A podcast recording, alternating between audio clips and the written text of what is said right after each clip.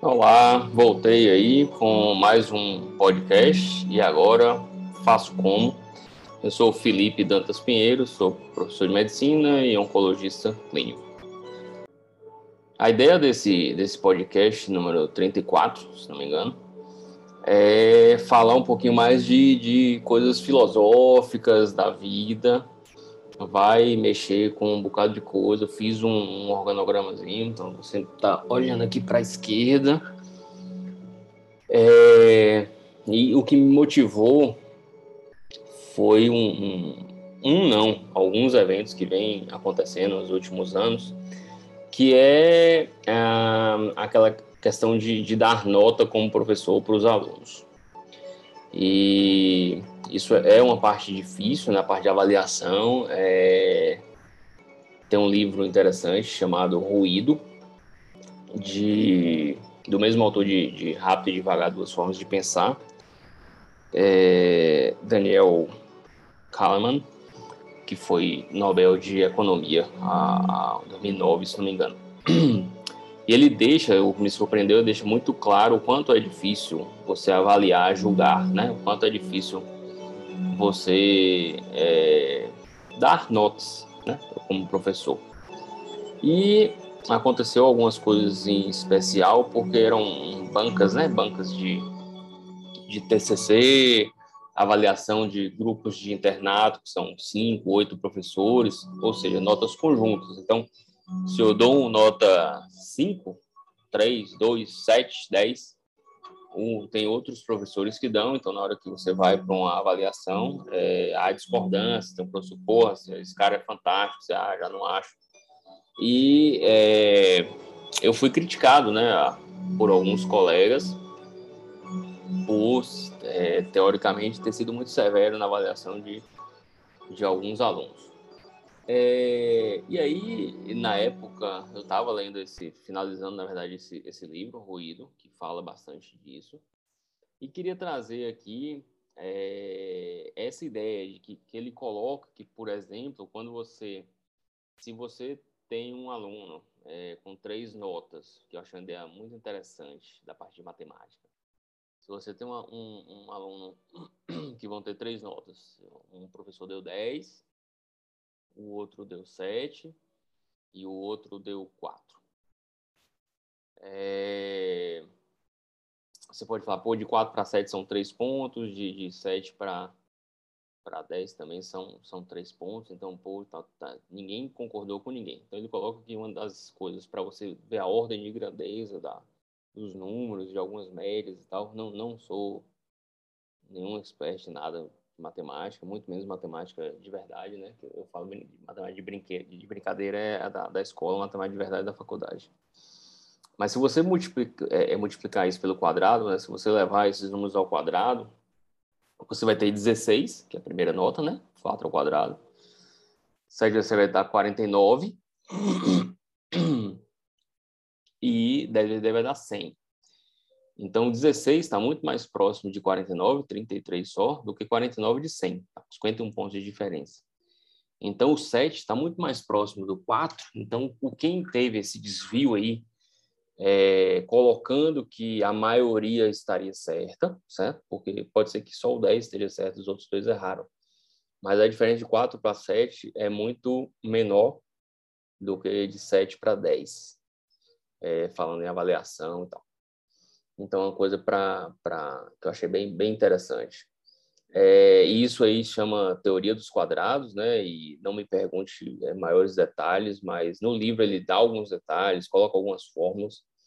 É, eu achei bem interessante porque fica mais transparente, porque algumas coisas são, são bem diferentes de outras quando parecem iguais.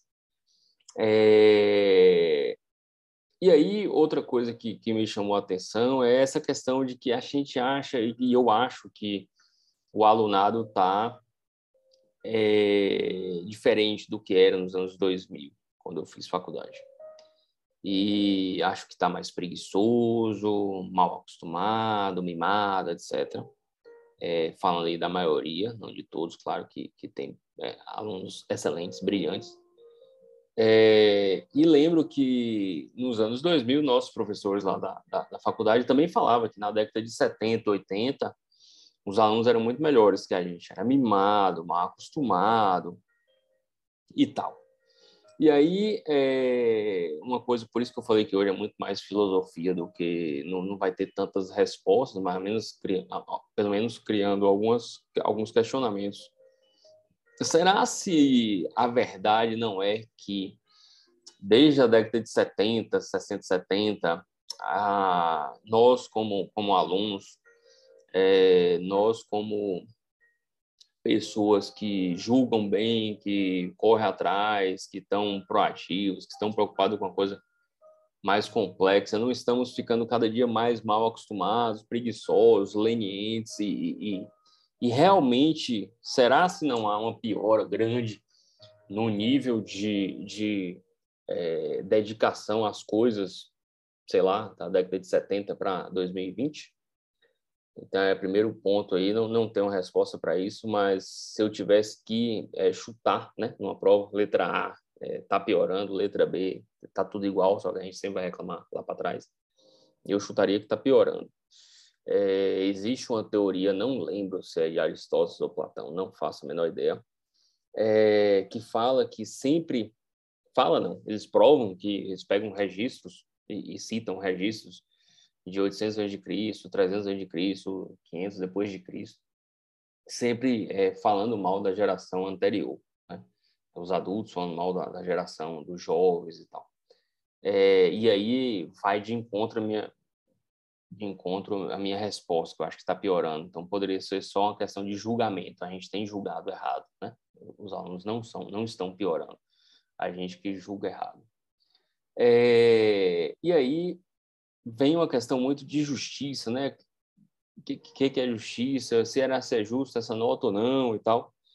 E uma coisa que que todo aluno fala é ah, professor, é injusto, é justo, é injusto, caiu, não foi, caiu. Então, a primeira coisa, assim, a justiça é um negócio difícil. Tem, tem alguns livros, é, alguns livros de filosofia, bastante livro de filosofia, falando de justiça é um negócio complexo, assim, o que, que é justo para você, justo para o mundo, justo para a pessoa, para o grupo, para a sociedade. Primeira coisa, tem que definir quem é que, que é a pessoa a ser, a ser justa ou não, e o que é ser justo ou não. E os alunos pegam muito por isso, é injusto, a prova foi injusta, caiu que eu não estudei, etc., e um bocado de ladainha. É... E não estão acostumados, ficam muito na questão do que é justo, o que é injusto, e sempre falando que é injusto, que, que foi injustiçado, que não deveria estar tá repetindo a, a matéria, ou fazendo prova final, ou foi só por um décimo, só por dois décimos. E aí falar um pouquinho do, do dia a dia como médico, já, já depois de um tempo de formado. É... Aconteceu duas coisas, sei lá, de dois meses para cá, bem, bem interessantes eu tinha um, um eu tinha, não, é, o paciente era da clínica, de outro médico, nada a ver comigo, não sabia nem quem era a pessoa, a paciente. E o médico viajou e tal, e, e a paciente deu de um relatório, alguma coisa assim, eu não me lembro ao certo. É, isso no, no, no, meio do ano passado, se não me engano. E aí o fato último aconteceu há um mês atrás, mais ou menos. É, viajou e tal e, precisou de um relatório, se não me engano, na, na sexta tarde, ou foi num dia de noite, alguma coisa, eu não estava no consultório, o consultório estava fechado tal. E aí o cara me pediu, o colega me pediu tal, e a paciente também entrou em contato comigo, que pediu para fazer um relatório, ela queria um relatório para dar entrada no home care, porque ela se ela não desse entrada lá para não um home care clássico, mas ela precisava receber as medicações venosas em casa, senão ela teria que ser internada durante 10 dias para receber essas medicações. E aí eu fiz o relatório, fui na clínica, abri, fiz o relatório lá bonitinho, tal, no sistema, imprimi, deixei na portaria do meu prédio e deu o endereço e ela pegou. E para mim aquilo não custou nada e tal. E não liguei e tal. Isso foi, sei lá, início do ano passado, meio do ano passado, tá? essa paciente me mandou um, um presente fantástico, uma, uma, cesta gigante, cheia de coisas, e um cartão grandão há um mês atrás, foi esse fato que aconteceu mês passado, agradecendo por todo o período, ela tinha finalizado o tratamento, agradecendo por tudo que eu fiz por ela, porque foi uma coisa que mudou, que ela agradeceu muito, um negócio, um texto gigante, muito bonito, assim. E aí eu falo, assim, só porque foi legal para mim, foi legal, maravilhoso, dá uma autoestima fantástica, saber que você contribuiu com tão bobagem que para mim eu nem lembrava do fato é, de ter feito esse, esse relatório e tal, não, não, me custou nada demais, o quanto isso importou para a paciente. Então, assim, foi lindo, mas se você for ver justiça, e aí é onde eu quero chegar, que é justo e injusto, eu ter recebido todo esse esse essa valorização dessa paciente, talvez tenha sido injusto. Do meu ponto de vista, foi injusto. Então, nem sempre é, é, a injustiça será ruim que é outro ponto interessante. É, então, essa injustiça, para mim, que foi injusto, no meu ponto de vista, receber tantos mimos por uma atitude que, no meu ponto de vista, não, não, não tinha nada demais, já que o colega estava viajando, a gente trabalha na mesma clínica, a gente faz o relatório e acabou. É, foi bom, foi uma injustiça fantástica. Outro caso, aí de uns dois, dois três meses para trás, também acompanhando uma, uma família e pacientes meus, é, família presente, tá? acompanhando o paciente, família grande, acompanhando de perto, cheguei a, a, a, ver o paciente em casa, ver o paciente no consultório, acompanhando durante internamento, alguns internamentos, caso complexo, é, discussão internacional e nacional desse caso, é, e já acompanhando há uns três anos por aí. É, e esse dois, três meses atrás, família muito queixosa, muito, muito queixosa da assistência, certo? É, é, queixando mesmo da assistência e colocando algumas coisas é, de demérito na assistência minha, com, como médico oncologista. Também achei injusto, achei bizarro tal, fiquei, fiquei chateado, é, mas a justiça, injustiça vai acontecer. Você não tem como garantir que o seu paciente, sua paciente, vai gostar de você e vai achar tudo lindo e vai entender o que você tem feito ou não tem feito. E vai acontecer muito mais por esse lado da reclamação e, e dos questionamentos do que do lado do agradecimento.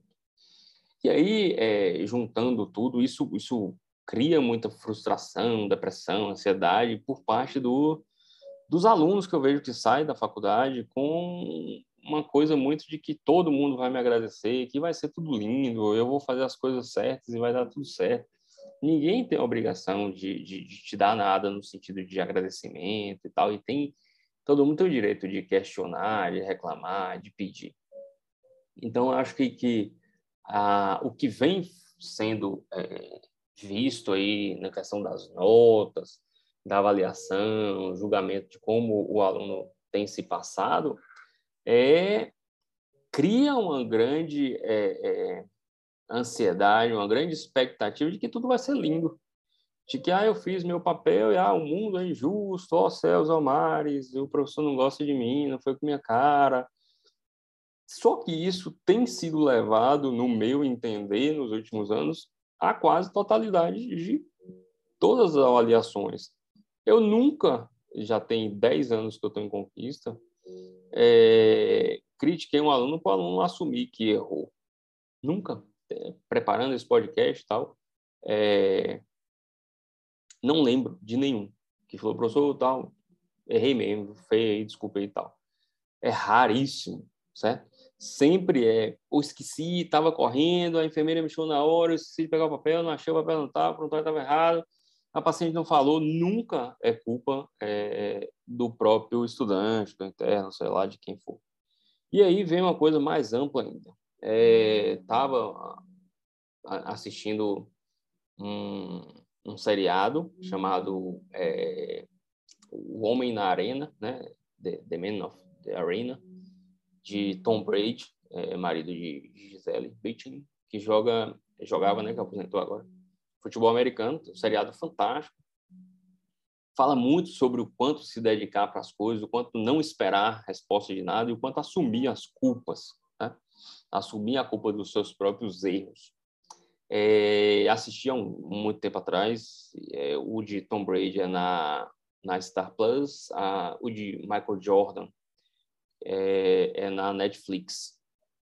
É, e esses dois seriados marcam muito a questão de assumir os erros, assumir que assim, quando der merda, é, o erro é seu, você fez alguma coisa errada não é problema de, de ninguém. Assim, assuma, corrija a sua parte. O, o, se, o, se o problema foi, foi do outro, é, é, problema do outro, você não vai mudar mesmo. Então, assim, tem que corrigir o que é problema seu.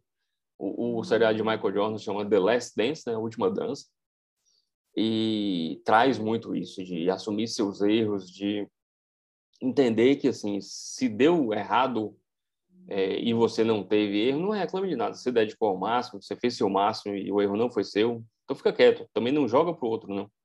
É, mas reflita bastante se o erro não foi seu também, se não teve uma participação importante nisso. É, esses dois seriados passam muito. Se se dedique ao máximo, seja o melhor que você puder ser. Se dedique ao máximo. E eu falo muito com meus alunos: finja que você está tratando sua mãe e seu pai. É sempre sua mãe e seu pai. Que você vai se dedicar ao máximo, pensando que ali está sua mãe e seu pai.